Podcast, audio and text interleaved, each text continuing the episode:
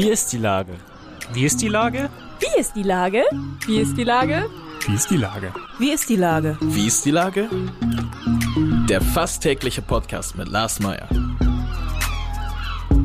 Wie ist die Lage? Unser fast täglicher Podcast als Kooperation mit der Mopo und der Gute-Leute-Fabrik spürt seit über einem Jahr tagesaktuellen Fragen nach.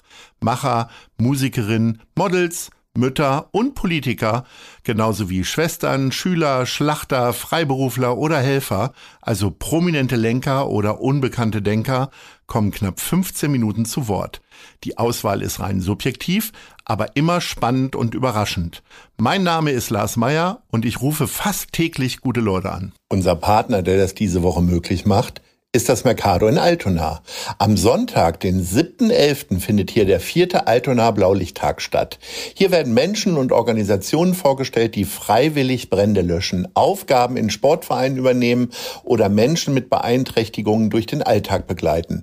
Der 7.11. ist außerdem verkaufsoffener Sonntag. Mehr Infos gibt es auf Instagram und mercado.hamburg. Das war Werbung. Herzlichen Dank. Heute befrage ich Norbert Bonsack von Norbert und die Feiglinge. Ahoi Norbert. Ja, moin. Lieber Norbert, letzte Woche ist es gefühlt nach Jahren mal wieder passiert und dann auch noch hoch und spektakulär. Bayern hat verloren. Und zwar 5 zu 0 gegen Borussia Mönchengladbach im DFB-Pokal. Damit sind der FC St. Pauli und der HSV weiter als in diesem Wettbewerb als der Rekordmeister. Du hast mit deiner Band Norbert und die Feiglinge vor genau 25 Jahren ein Lied darüber geschrieben und auf einmal war es letzte Woche wieder aktuell. Wie kamt ihr damals auf Bayern hat verloren? Ach ja, wir, wir sind schon immer HSV-Fans gewesen. und ähm, also tut mir leid wegen Pauli, aber ich bin HSV-Fan. Das macht nichts. Als Tabellenführer ist man da generös. ah, ja, ja, ja, ja. ja. Wartet's ab. Diesmal kommen wir von, aus dem Raum von hinten und. Ja. ja. Jedenfalls habe ich es damals so gehasst, äh, Bayern München hat immer die Spieler aus den anderen Vereinen rausgekauft, gerade auch beim HSV. Und ich erinnere mich an ein Spiel äh, im Volksparkstadion, wo wir mit dem R4 hingefahren sind und im strömenden Regen, Regen gesehen haben, wie der HSV 3 zu 0 verloren hat. Und ja, da, da kam dieser Wunsch auf. Und dann bin ich einmal im Münchner Olympiastadion gewesen und da hat der VfL Bochum 2 zu 1 gewonnen gegen Bayern. Das war eins der schönsten Erlebnisse, die ich je hatte.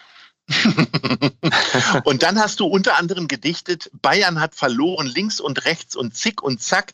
Das Münchner Schickeria-Pack kriegt endlich wieder auf den Sack.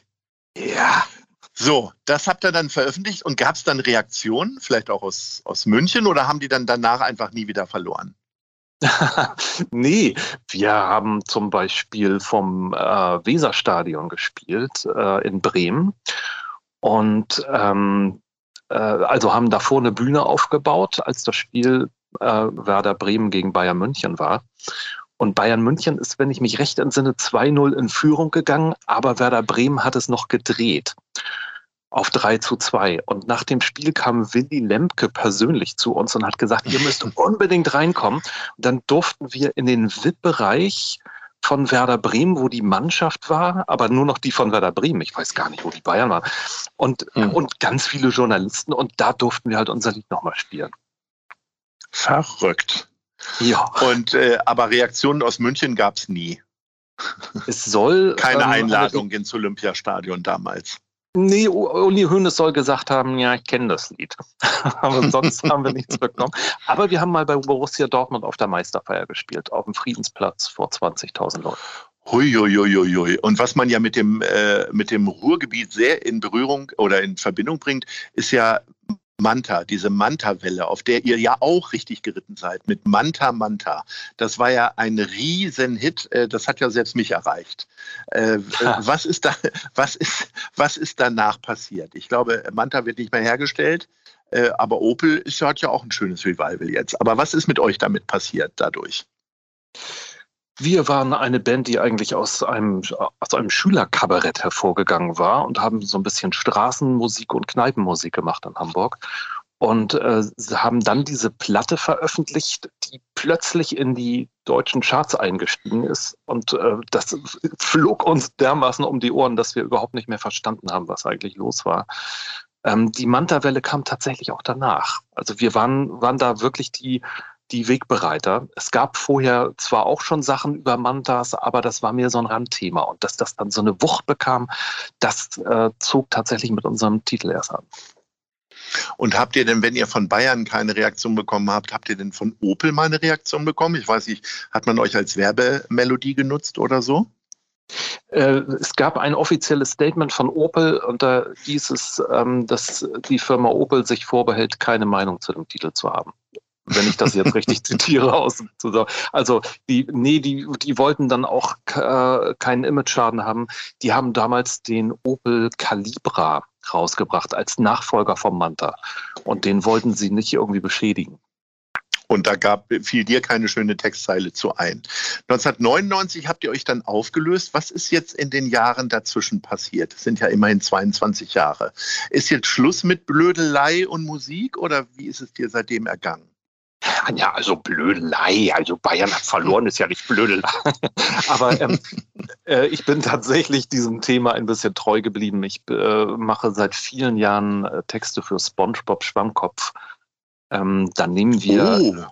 Ja, ja, ja, dann nehmen wir mit den Originalsprechern äh, Platten auf und äh, ich darf die Texte für diese Sprecher dann schreiben, die, die dann singen und die können alle gut singen.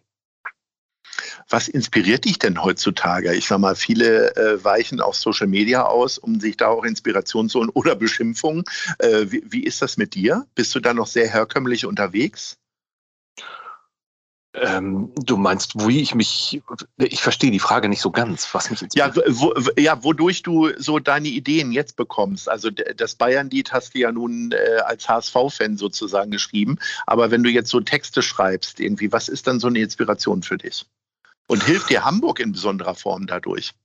Ja, ich bin sehr äh, in Hamburg verwurzelt und mache auch gerade Sachen über Hamburg. Die sind allerdings noch gar nicht äh, veröffentlicht, aber ähm, das beschäftigt mich schon noch sehr. Ähm, ich bin eigentlich aktiver Zeitungsleser, aber so richtig noch mit Papier. Es raschelt noch morgens bei dir. Es raschelt. Ja, hier, hier, hier liegt eine Zeitung. und ähm, ist, meine Mutter würde jetzt sagen, und davon kann man leben, irgendwie äh, Texte schreiben für SpongeBob oder äh, machst du noch andere Sachen? Ich bin tatsächlich äh, hauptberuflicher Textdichter, aber ich bin nicht der Familienernährer allein, sondern meine Frau arbeitet und äh, holt schön viel Geld rein. Jetzt ja, ist das ja. ja. schon, jetzt ist das ja schon sehr, so lange her. Man äh, äh, hat ja auch quasi äh, den Niedergang der Musikindustrie äh, miterlebt. Es wurden irgendwann keine physischen Tonträger mehr verkauft. Jetzt wird nur noch gestreamt und getuned und autotuned und was weiß ich nicht alles. Ähm, aber ich meine, ihr habt doch noch so ein bisschen die goldene Zeit mitbekommen. Also nicht nur Groupies, sondern auch viel Geld, oder? Na, viel Geld war das eigentlich nicht. Äh, es war ein bisschen Geld, ja, aber hauptsächlich für die Live-Auftritte. Äh, wir haben nie so viele Platten verkauft.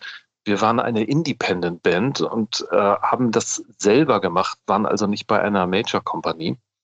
Ähm, was übrigens auch dazu geführt hat, dass die Sachen lange Zeit nicht zugänglich waren. Und erst jetzt äh, haben wir angefangen, die Sachen wieder zu bereitzustellen, dass man die auch mal streamen kann, dass man Norbert und die Feiglinge wieder hören kann. Wir waren wirklich verschwunden. Und ähm, ich sag mal, Live-Auftritte, wo seid ihr da hier in Hamburg zum Beispiel so durch die Gegend getingelt? Habt ihr da quasi jedes, jedes Bühnenbrett kennengelernt? Ja, ich glaube, dass wir so die, die normalen Bühnen eigentlich bespielt haben. Wir sind nicht so weit gekommen, dass wir mal in der Alsterdorfer Sporthalle gespielt hätten. So groß waren wir nicht. Aber da sehen sich jetzt aber auch nicht so viele Künstler hin. Ne? Es ist ja doch immer nee. sehr umstritten da mit der ganzen Akustik und so weiter. Aber, ähm, aber so Stadtpark und so war schon drin, oder? Nein, Stadtpark waren wir auch nicht. Wir oh. waren Große Freiheit, Fabrik, äh, Logo, Knus, das waren so unsere Bühnen. Jetzt ist es ja so, dass im nächsten Jahr aber wieder auftreten werden. Also nicht Sie selbst, sondern als Holographie sozusagen, als 3D-Animation. Ähm, werden Norbert und die Feiglinge auch vielleicht nochmal ein Bühnencomeback wagen? Ein völlig überraschendes, wenn Bayern jetzt noch häufiger verlieren wird? ja, ausgeschlossen ist ja nie was, aber wir äh, sind nicht so richtig äh, noch eine Einheit. Also wir haben uns seit damals sehr auseinanderentwickelt. Ich ich glaube nicht so richtig dran, aber man soll ja nie, nie sagen. Ne? Unbedingt. Sag mal, zum Schluss befragen wir immer unsere Top 3. Und äh, ich sag mal, du als Texter, quasi als Nachfahre von Dichtern, die früher im Kaffeehaus gesessen haben, hast doch bestimmt äh, drei Lieblinge unter Hamburger Coffeeshops oder Kaffeehäusern. Was ist denn wohl Platz 3 bei dir? Ja, also auf Platz 3 habe ich den Platz gesetzt, wo ich eigentlich tatsächlich früher äh, mehrere Texte geschrieben habe, nämlich vor allen Dingen für die Feiglinge-Fans werden das kennen, für die Todesanzeigen. Unser Lied, das in den, sogar im Guinness-Buch der Rekorde erwähnt ist, weil es die längste Single der Welt ist. Oh, ähm? Ja, 74 Minuten. okay, ja, ja, sehr gut. Mit Und wo war 50 das? Strophen oder so. In der Strandperle. Oh, ja, ein, ein sehr schöner Ort, unbedingt. Ja. Äh, Platz zwei. Platz zwei wäre Schmidtchens Palme im neuen Botanischen Garten, mhm. wo, wo, man wunderbar sitzen kann zwischen exotischen Pflanzen. Ich bin großer Pflanzenfan. Äh, ja, und wo man echt seine Ruhe hat. Und, und jetzt kommt der Trommelwirbel für Platz eins. Ja, das wäre so mein Geheimtipp für äh, echte Freaks. Ähm, ich hatte früher mal eine Dauerkarte fürs Tropenaquarium bei Hagenbeck. wenn man da am späten Nachmittag hingeht, wenn die Leute schon anfangen nach Hause zu gehen und sich da oben hinsetzt, dann fliegen da diese freifliegenden Vögel und Flughunde. Das ist großartig. Hört sich alles drei sehr verlockend an. Ich werde dem jetzt mal nachgehen. Lieber Norbert, ähm, ich drücke die Daumen für ein erfolgreiches Comeback. Äh, das haben wir ja quasi nur herbeigeredet. Das wird es jetzt noch nicht geben. Äh, hör mir nochmal Bayern hat verloren an. Bedanke mich recht herzlich und sage Ahoi. Ja, schönen Tag noch. Tschüss. Tschüss. Eine Produktion der Gute-Leute-Fabrik in Kooperation mit 917XFM und der Hamburger Morgenpost.